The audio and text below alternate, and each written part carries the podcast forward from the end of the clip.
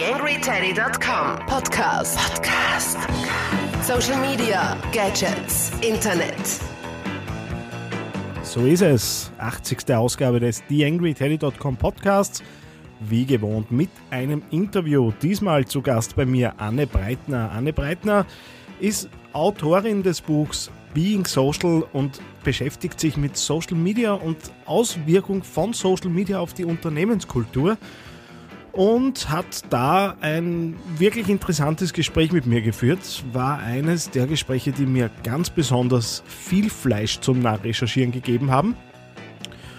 Und ich würde sagen, bevor ich euch ins Interview schicke, noch ein Hinweis auf die Podcast-Patenschaft zu dieser Ausgabe. Einmal mehr handelt es sich dabei um Bene Büromöbel, na, dass ich es noch rausbringe.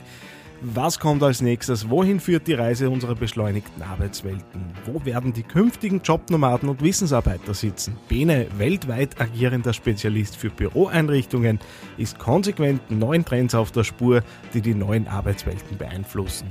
Dabei heißt es, sich heranzutasten und zu versuchen, Spuren aufzunehmen. Genau das will Bene mit der neuen Bene Office Podcast Serie tun, die zu finden ist unter www.bene.com/office.podcast.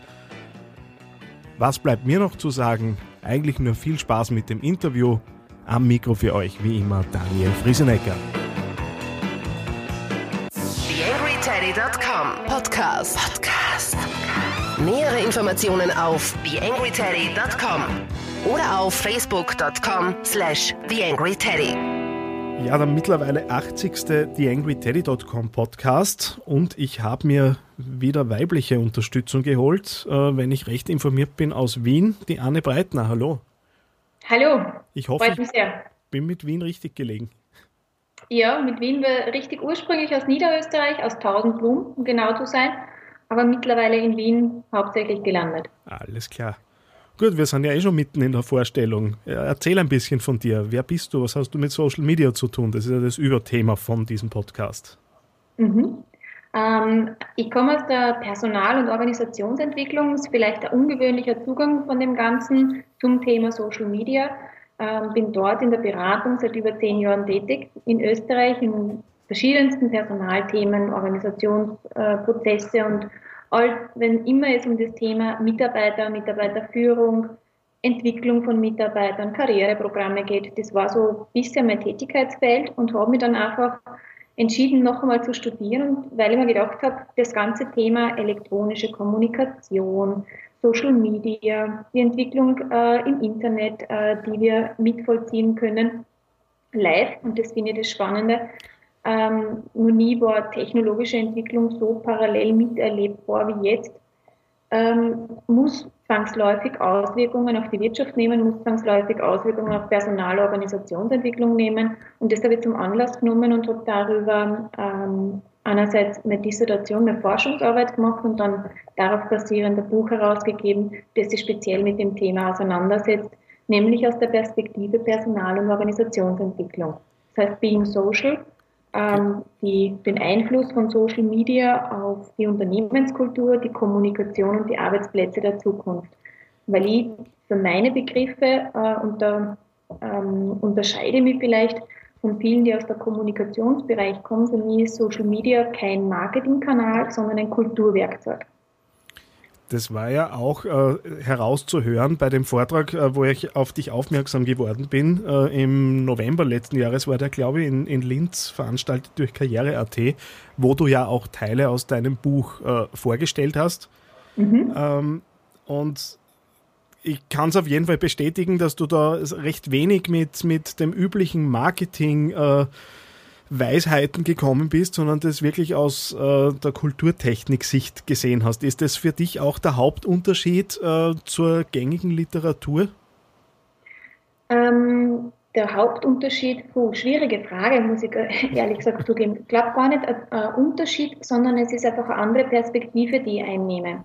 Ich, komm, ich schaue mir an, welche Dynamiken sind in einem Unternehmen, wie äh, arbeiten die Mitarbeiter bisher zusammen und Kultur ist eigentlich Kommunikation oder die, aus unserer Kommunikation entsteht die Kultur.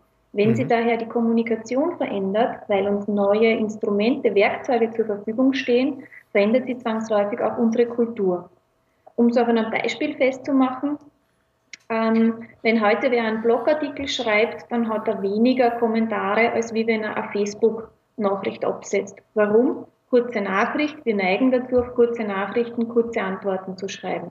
Lange Texte erfordern, äh, wenn man da jetzt eine kurze Nachricht draufschreiben würde oder ein kurzes Kommentar, dann ist das oft nicht passend, weil man sehr viel mehr ausholen müsste. Deshalb neigt man eher dazu, ähm, ähm, in diesen, die Chat-Tools zu nutzen und hier schnelle Kommunikation. Kürzere Nachrichten gehen schneller von der Hand, daher wird die Kommunikation auch schneller gelebt. Das ist ja ganz generell so ein bisschen auch das Wesen vom, vom Social Web, dass äh, es einfach immer schneller wird. Früher habe ich mich äh, per Brief äh, mit jemandem austauschen können, habe mit jemandem telefonieren äh, können und äh, wenn ich mich verabreden wollte, äh, ist nicht recht viel was anderes übergeblieben als jetzt das Telefon. Mhm. Mit den Handys ist es ja dann auch so geworden, dass die Telefonate kurz, kürzer geworden sind.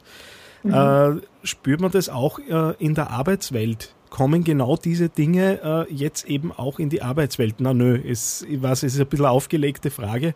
Äh, aber wir haben da im Vorgespräch äh, so ein paar Stichwörter fallen lassen und in die Richtung würde ich eben jetzt gern gehen, so diese ganzen Social Collaboration äh, Möglichkeiten, die halt das Social Web erst aufgemacht hat. Mhm. Ich glaube, das Thema Schnelligkeit ist ein sehr, ähm, wie sagt man da, ja, das ist schon sehr stark mit Emotionen verbunden. Wir haben ähm, Befürworter und wir haben Gegner. Wir kennen die, die Stressreaktionen, äh, die es auslösen kann und dergleichen. Deshalb möchte ich auf das Thema gar nicht so eingehen. Einfach die Kommunikation ist verkürzt. Das ist ein Faktum. Äh, sie lehnt sich eher daran an, wie wir miteinander reden und nicht, wie wir jetzt brieflich miteinander kommunizieren. Und es wird sich eigentlich noch zeigen, in, wie sich dieser Trend weiter fortsetzt. Wenn wir auf das Thema Social Collaboration und vielen Dank, dass du da einfach auch den, den Stein dorthin äh, rollst, ähm, gehen, dann sind wir in einem ganz anderen Aspekt, weil Social Collaboration, also die, die Zusammenarbeit im Unternehmen selber, da gibt es sehr viele spannende Innovationen, die auf uns zukommen und die wirklich eine Auswirkung auf die Zusammenarbeit im Unternehmen ganz operativ nehmen werden. Mhm. Ich möchte ein paar Beispiele geben.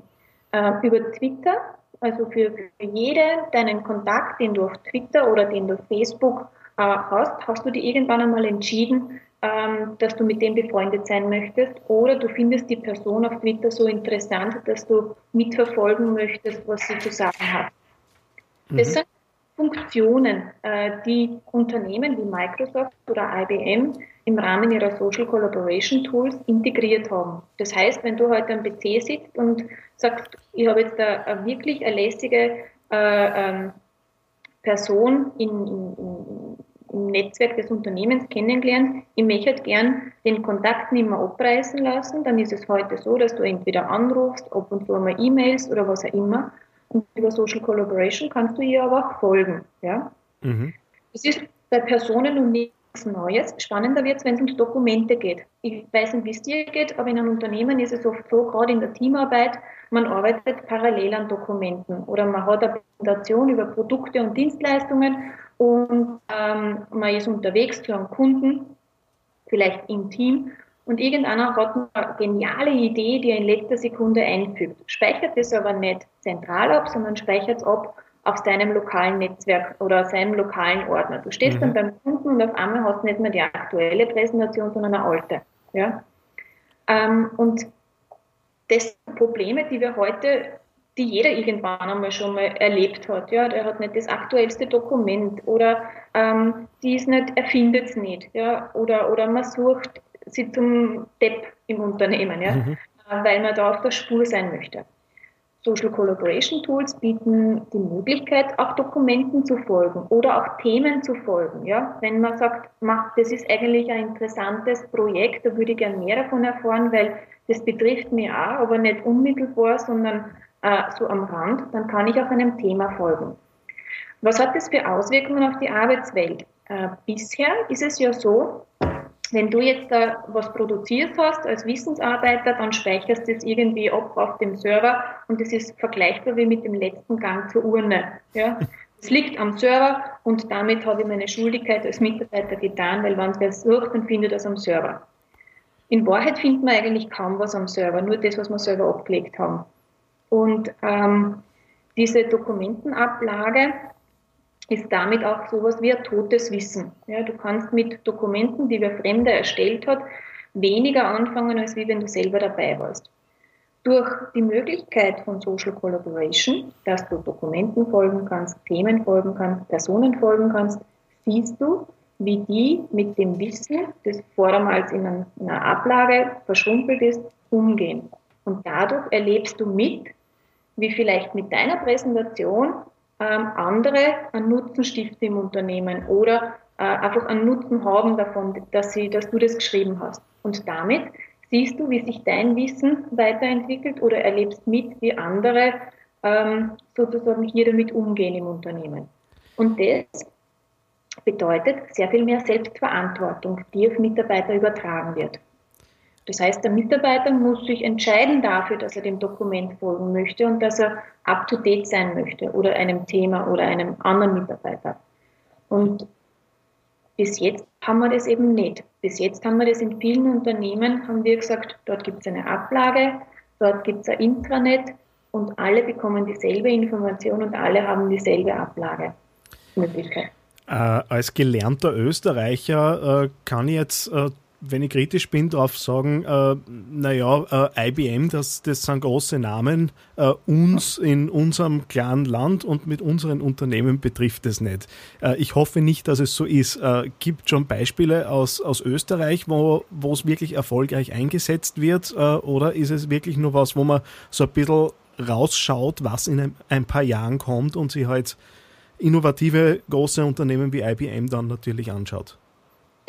Na, also man muss ganz ehrlich sagen, ähm, Microsoft hat ja jetzt seinen Launch gehabt im Dezember mhm. mit der Enterprise 2013 ähm, und stellt den auch allen Interessierten, glaube ich, im Anfang März im Rahmen eines Microsoft Days in der Hofburg äh, vor, ja, wo jeder äh, mit der Person, die sich irgendwie dafür interessiert, einfach die Möglichkeit hat, in diese Welt einmal einzutauchen. Ja und es ist nicht so, dass es diese Tools nicht gibt. Ja? Mhm. Die sind eigentlich alle am Markt. Ähm, ob wir jetzt da auch für, über interne Netzwerke sprechen ähm, oder über Funktionalitäten, die man halt integriert, sondern wir haben eher die Situation, dass die, die Unternehmen nur zögerlich sind, weil sie nicht wissen, wie sie den Ball äh, sozusagen gut aufnehmen und ins Spiel bringen. Die Technik ist nicht mehr das Thema, sondern die Kultur.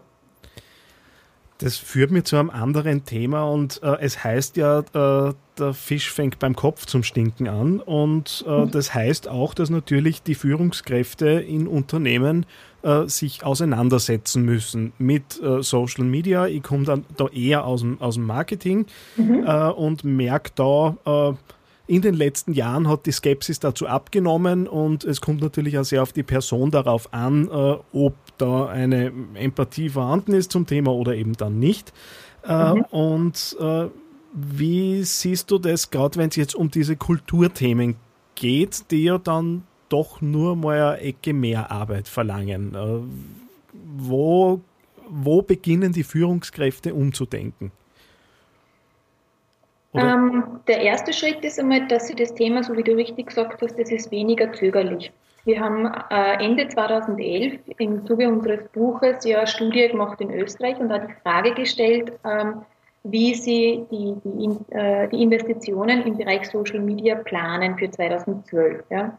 Das war nur ähm, äh, so mehr vage, ja, kaum ein eigenes Budget, aber doch schon in die Richtung. Es hat sich so zwischen drei und acht Prozent bewegt, wo, wo äh, Unternehmen gesagt haben, das ist unser Online-Budget, das, äh, das wir vorsehen, aber eher für Marketingkampagnen.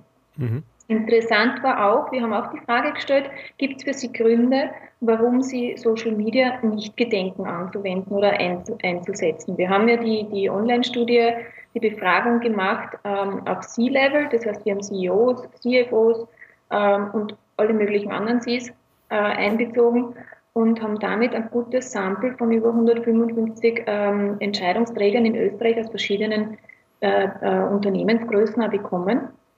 Und interessant war die Aussage, wir warten einmal ab, bis andere Fehler machen, war die häufigste Antwort. Okay. Also wie, wie in Österreich gelernt, wir lernen uns einmal zurück und schauen einmal zu. Ähm, spannend war es dann, als das Buch herausgekommen ist, sechs Monate später, ähm, war die Situation eine ganz andere.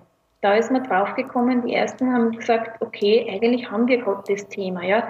Wir wissen, also wir haben unsere Aktivitäten in Social Media, wir haben über Kampagnen und unser Marketing-Team leistet hervorragende Arbeit, mit Kunden in Kontakt zu treten. Nur was passiert?